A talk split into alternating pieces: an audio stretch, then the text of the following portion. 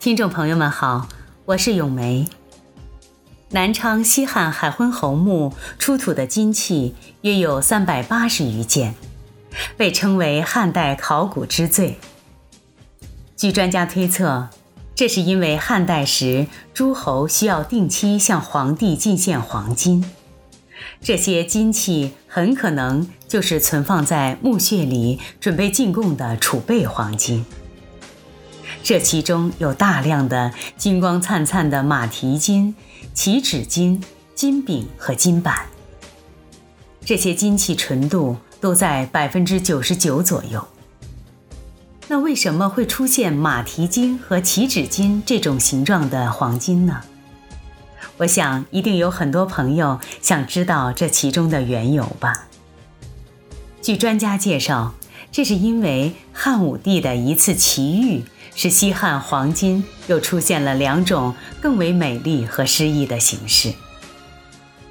在公元前九十五年的三月，汉武帝去郊外朝拜上天，他登上了陇山，结果意外获得了一头周身纯白的麒麟。无独有偶，此时敦煌沃洼水出了一匹天马，泰山出现了黄金，汉武帝大喜。认为这都是难得的祥瑞，便立刻将年号改为元首，并将黄金改铸为麒麟脚趾的形状和马蹄的形状。这两种形式的黄金因此被称为起止金和马蹄金。虽然在地下埋藏了两千多年，但经过清洗之后，仍然闪耀着黄金耀眼的光泽。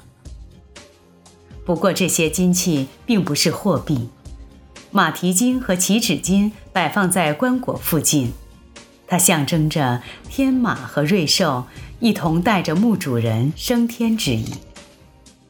此次出土的金饼上，考古人员发现了海昏侯陈赫及纣黄金字样的墨书。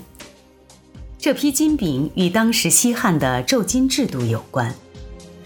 胄金是指朝廷祭祀太庙时各诸侯所供奉的黄金。当时朝廷规定，诸侯国要按人口数目来计算胄金的数量，每一千人上缴四两黄金，不足一千人的小诸侯国也按四两计算。这样，西汉朝每年可得黄金一千五百余斤，再加上列侯的胄金。仅胄金一项，便可得黄金一千六百斤左右，这还不包括通过罚金、没收财产等手段所得到的黄金。可见，皇帝每年收敛黄金的数目实为可观。这次南昌海昏侯古墓出土的三百八十余件黄金器物，再次刷新了中国。汉墓考古金器出土数量的最高纪录。